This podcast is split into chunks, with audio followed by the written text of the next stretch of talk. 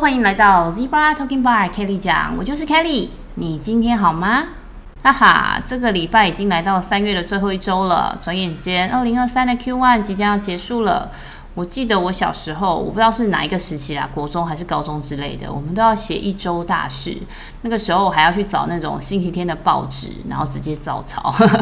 不过我今天就是来个大事回顾之类的，然后或者是检讨啦。因为其实三个月也不短，所以范围有点大，所以可能是从我自己今年有跟大家分享的那个年度目标做检讨，也可能有机会就有时间的话，就聊一下一些时事，我自己关心的。像那个时事，就是先讲一个好了，就是我之前不是有玩 Chat GPT 嘛，而且现在很短的时间里面又有进版了，现在啊、Chat GPT for 了嘛。那基本上 Open AI 出了这个 solution 之后，一推出之后，其他大厂就开始纷纷的公布自己的一些解决方案。我觉得这是 Q1 还蛮大件的事情，因为比如说像微软的 Bing Search 啊，Edge 的浏览器，然后又或者是 Google 的 Bard，还有。但也被大家骂得很惨的百度的文心一言，我觉得都还蛮有趣的。因为我之前在科技业工作嘛，所以其实都还有追踪那个科技新闻的一个习惯。那以前我工作的年代比较早啊，所以也蛮幸运的，就是有去经历过产业的变化。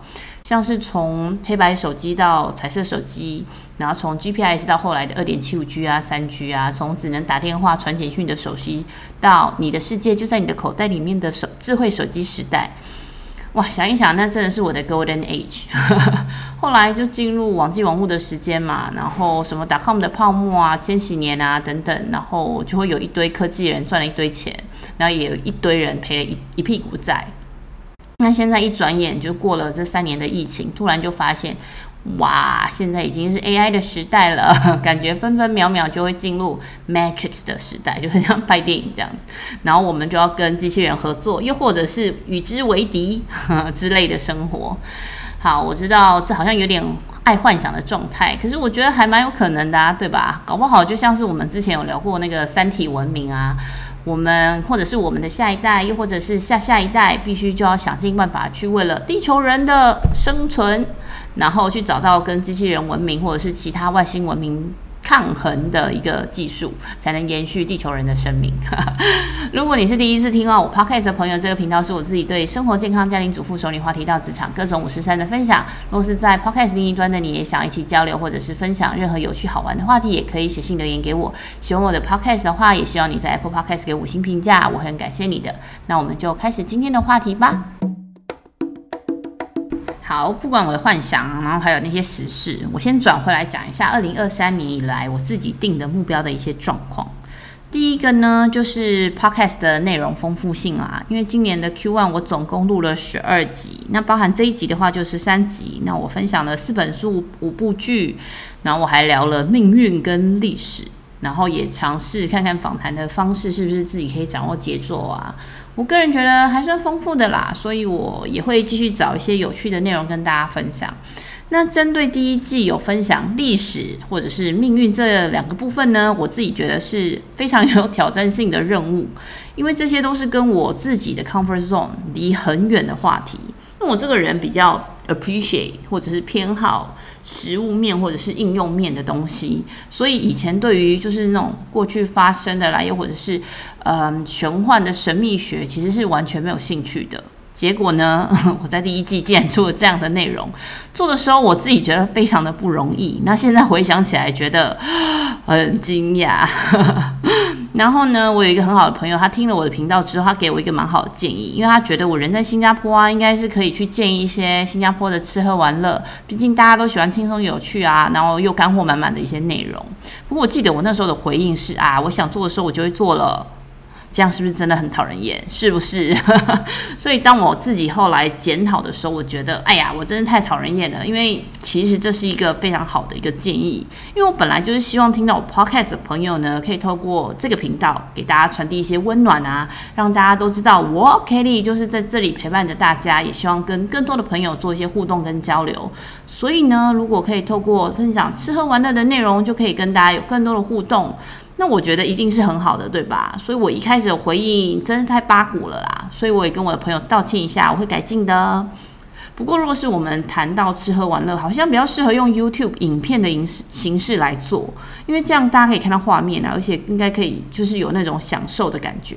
之前我有跟我邻居朋友们聊天的时候，就是在说啊，我应该来开吃播，因为我的食量非常的大，然后我自己又非常的贪吃，我对吃又非常的挑剔。所以拍吃播听起来好像就是我可以放肆的去吃啊，然后还可以记录我的生活，对不对？好像也蛮不错的。所以这部分我觉得吃喝玩乐的部分，我可能在思考一下，也要做多一点的功课，才会知道怎么样做比较好。那如果未来真的有做出来，也会跟大家分享，请大家给我更多意见喽，感谢。接下来是我的学习计划。我在今年的 Q1 呢，完成了 Design Thinking for Innovation 这堂课。但是这次的课是针对 Social Sector，像是政府单位，又或者是 Social Enterprise 社会企业。那我其实一直以来都对社会企业很有兴趣，所以一开始我开这个 Podcast 的时候，我也做了一集 Social Enterprise 的介绍。那 Design Thinking 的中文翻译好像是设计思维吧。但是其实它就是一个协助人们一套解决问题的一个架构，尤其是当面对就是很复杂又有很多非常多未知数的那些问题，像在新创公司里面一刚开始，大家就是想要验证 product market fit 嘛，这个过程其实就是相对复杂的，然后加上很多新的服务啊、新的可能啊，都是新的挑战嘛，这些都是未知的，或者是在寻找这些 product market fit 的过程中呢，我觉得这样的状况。就是很适合用 design thinking 的 framework methodology 来分析，然后处理问题。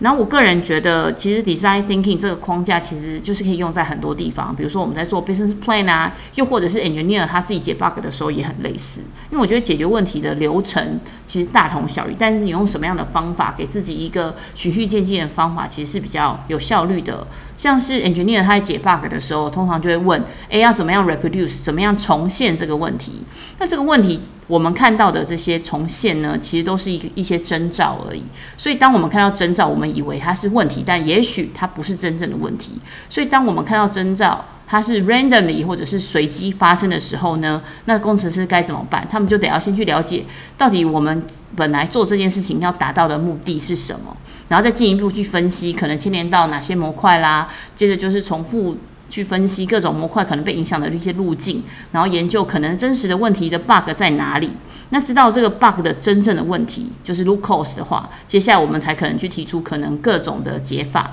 那这个过程中还需要去验证这些不同的解法，就是哪一个是比较好的。所以真的 implement 这个解决方案之后，还要再测试能不能跑通这个解法这个流程，然后最后还要再重新验证一次，因为。不是，就是一开始就是看到这个问题，然后就直接把这个问题掩盖掉，而是是不是真的能够从底部把问题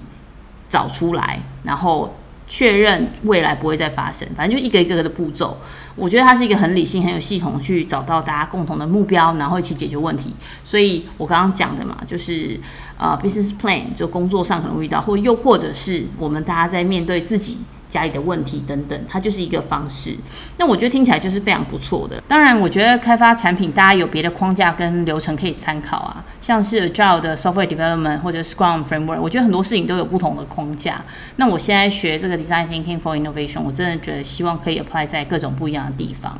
然后我们刚刚讲开发产品，什么 Agile Software Development、Scrum Framework 这些东西，我觉得未来可能有机会聊到，因为反正我都会或多或少聊一些科技的事。那现在才二零二三的第一季嘛，我除了自己回台湾有跟家人过年之外，我也很高兴，就是我在学习的计划这部分有一些进步。后续我会继续学习，也会跟大家一起分享。那大家 Q1 有没有学到什么啊？也欢迎写信跟我分享哦。然后接下来就是我的运动习惯跟体重管理了，哈哈哈哈哈，这真是个沉重的话题。但是我自己觉得这是让我的脑袋起最多变化的一个目标了。我大概是从二月初开始启动我的跑步的计划，然后自己又很嗨的跑了两次两公里吧，大概。然后我就跟我以前的同事聊天，因为他们都一直都有在跑步。后来我们就透过 Nike Running Club 这个 APP 里面的功能 Challenge，这功能就是把你的 Club Member 加进去，然后也就是邀请你的朋友跟你一起跑啦。然后你可以去设定这个 Challenge 的目标是什么，例如，比如说我们这个这个 Club 在二月十四号的时候就启动了一个二月的挑战。然后这个目标就是在二月份要完成五十公里的这个目标，然后你只要接受了加入了这个挑战的 group，那这个 A P P 就开始帮你 track 记录你的跑步的公里数，然后你可以就透过这 A P P leaderboard 里面可以看到其他人的一个进度，就跟玩游戏很像。我个人题外话啦，我不是很喜欢这个 A P P，因为这个 N R C 的 sports tracking tracking 的功能实在太阳春了。我自己有喜欢的 sports tracking app，它可以记录很多其他的运动，像是快走啦、自行车啦，或者是其他的运动，然后还可以建立自己的 community 跟 club。但是 NRC 算是堪用，就是它只能拿来跑步而已。然后或者是我觉得它连朋友或是 messaging 的这些 interface 都让我觉得很像 prototype 的 stage。好啦，我不是要批评 NRC 的 APP，我要讲的是，我其实很清楚自己是那种三分钟热度的人，所以很可能一开始就会放弃。因为其实我以前超级超级讨厌跑步的，然后我会觉得那是一个非常无聊的活动。那我自己就会比较喜欢骑脚踏车，因为比较凉嘛，可以吹风或者是游泳之类的。但这一次呢，可能刚好天时地利人和，所以我一开始跟朋友一起就是 virtually 的 jogging，就是有共同的目标，我觉得非常的好玩。所以尽管二月的时候我们只剩十四天可以跑，我就非常认真而且非常积极的在二月的最后一天，终于达到五十公里这个目标了，耶、但这简直就是快要我的命。好在我的朋友也一直提醒我要注意安全，因为受伤了就要休息很久啊，就更难开始了，是不是？然后我一开始跑的时候，我连一公里都跑不完，然后我可能就是跑个两百公尺之类的，然后我就开始。停下来走一走，然后休息好了，我就再跑一下，可能就是另外一个一百公尺或两百公尺，然后我再走一走，然后再停下来。可是我停下来其实不是因为哦脚酸或者是膝盖痛，因为我的体重比较重嘛，所以我很多的朋友跟老公就会提醒我，哎，你的膝盖可能会很吃力哦，然后受伤的话你会很严重的这些问题。但我其实都没有觉得脚酸，我停下来的每一次都是那种。好像快要呼吸不过来、喘不过气的那种，然后我就赶快停下来，因为怕自己突然没注意，然后不能呼吸，就是很夸张。但因为我太怕喘不过气，所以我就只得慢慢练习嘛，不然我我连一公里都没有办法完成，所以我就慢慢练习，然后去调整我的速度，调整我的呼吸，然后就慢慢的好一点，然后再慢慢去拉长跑的距离，然后就从两百公尺或者三百公尺，然后再慢慢的延长。然后另外一个我觉得有一个问题就是温度，因为一开始我是晚上去跑。毕竟新加坡是热带国家，太阳一出来就会非常的热，只要一热我就会觉得非常不舒服，然后我就会不想跑。所以当我真的鼓起勇气第一次白天跑的时候，我都觉得我要晕倒了，因为一直流汗，我会觉得很吃力啊。还有我觉得很好笑的一点，就是我一开始是穿短裤跑的，但因为晚上就是要等到我的小孩子吃完晚餐、看完书，都已经九点多了，然后这样再去跑，我觉得太晚了。所以当我换到白天跑的时候，我就想说啊，他白天这么晒，那我改穿长裤好了。结果呢，长裤把我的腿包得很紧，我觉得要提起腿来跑，好吃力哈、啊，好累。这个让我非常意外，因为我一直以为就是应该没有太大的差别，然后应该如果真的有差别的话，对于跑马拉松那样的选手，应该才会有感觉的吧。结果我我竟然可以超明显的感受到这个差异，但我后来也是克服了啦。所以我现在跑了大概六周，那我可以一次跑超过两公里，最多啦。然后最多一次的运动呢，可以连续。走走跑跑这样七公里，我个人觉得这是一个我自己非常满意的成果，觉得非常开心。那接下来就是把这个跑步的运动习惯建立成一个习惯，然后第一个目标就是跟着我的朋友他的 challenge，就是每一个月可以达到一百公里。那二零二三的运动习惯就算完美了，因为我常常有非常多想做事情。可是呢，我的脑袋又常常记忆力不太好，不太灵光，所以呢，我今年就买了一个很厉害的日志本，可以去记录我定的这些年度的目标，然后还有我的体重管理啊、塔罗日记啊，然后我还可以写一些杂记，像是比如说小孩生病或者是老公的一些状况，然后还有一些激励自己的一些短语等等。我知道我可以用就是 digital 的版本来做，但是我还是很喜欢这个书写的这个过程，因为这个动动作呢，能够让我自己的心或者是思绪呢，从那种很杂乱的一个状态，透过一笔一画的书写来整理自己。然后我之后再做就是回顾或者是检讨的时候，我就可以看到这些字迹，我可以知道自己当时情绪的变化。因为我觉得这些痕迹是很难用数位的版本来体现的。不过这样想一想，好像活在上古时代了。因为我知道很多人现在都不写字，而且我们用电脑打字就还可以自动纠正嘛，那个词语。而且我应该也其实，比如说好，我们看书好，我其实也比较喜欢看实体的书。然后我摸着这个书翻页等等，我会有那种 small win 的感觉，就是诶，我又完成了一页，哦耶，我又完成了一页，就是那种一个 chapter 或者是。这种书签一直往后移的那种进展，我会觉得很开心。不过说到 small win 呢，我觉得这个是。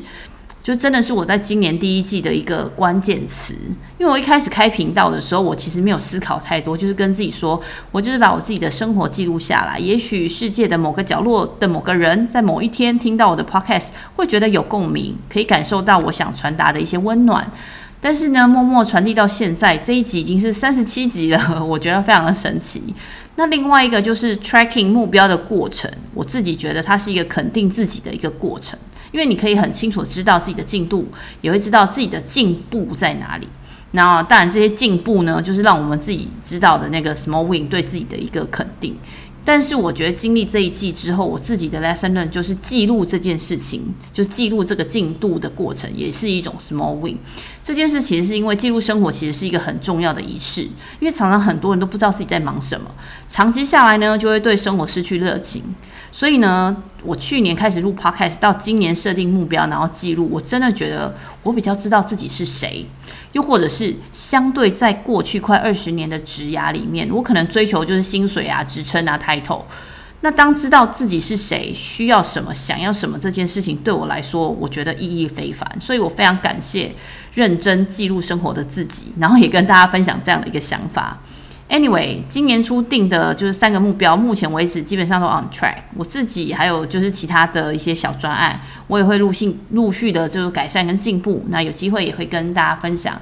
好了，那就是这样了。然后也想问问大家，今年目前为止你过得如何呀？设定的目标进展的怎么样？学到了什么？可以跟我分享呢？呵呵，欢迎大家留言分享，email 给我，我的 email 是 newbiehipster@gmail.com，n e w b i e h i p s t e r @gmail.com。然后希望姐妹们共也跟大家一起成长，透过这个频道的声音，在世界的另一端，以不同话题来连接与帮助更多在世界不同角落的你们。我们下期见喽！